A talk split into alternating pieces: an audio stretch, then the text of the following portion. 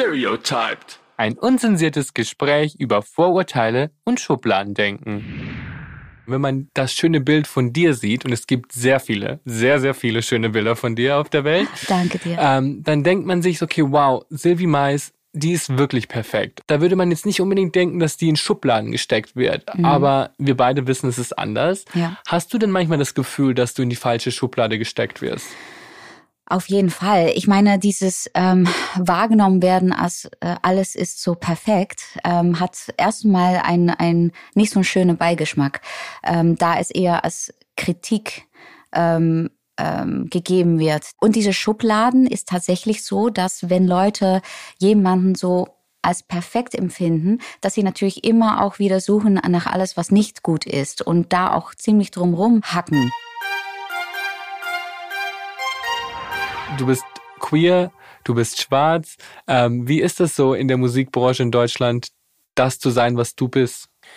Schwierig, auf jeden Fall. Ich hatte am Anfang viele Diskussionen, ähm, viele Kämpfe auch ähm, darüber, wie ich mich nach außen hin äh, offen darstellen darf.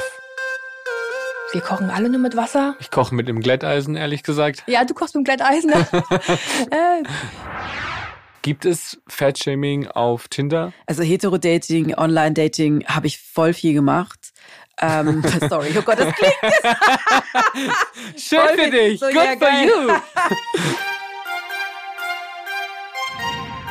Für jeden Menschen wäre so ein Unfall dramatisch. Als du im Krankenhaus warst, wie ist es dann weitergegangen? Bist du erstmal, also wie hast du dich gefühlt? Ich habe da keine Zeit gehabt zu überlegen, was passiert, was passiert nicht. Es war erstmal, stehe ich das durch oder stehe ich nicht durch? Ich glaube, dass manche Dinge einfach Jobs sind, die gemacht werden müssen. Also entweder will man leben oder man will nicht leben.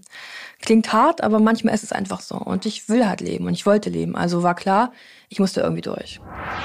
Was war das Verrückteste, was du über dich lesen musstest in der Zeitung? Ich bin mir sicher, da gab es viel verrückte Sachen. Mm, da war irgendwas mit einer Toilettebrille.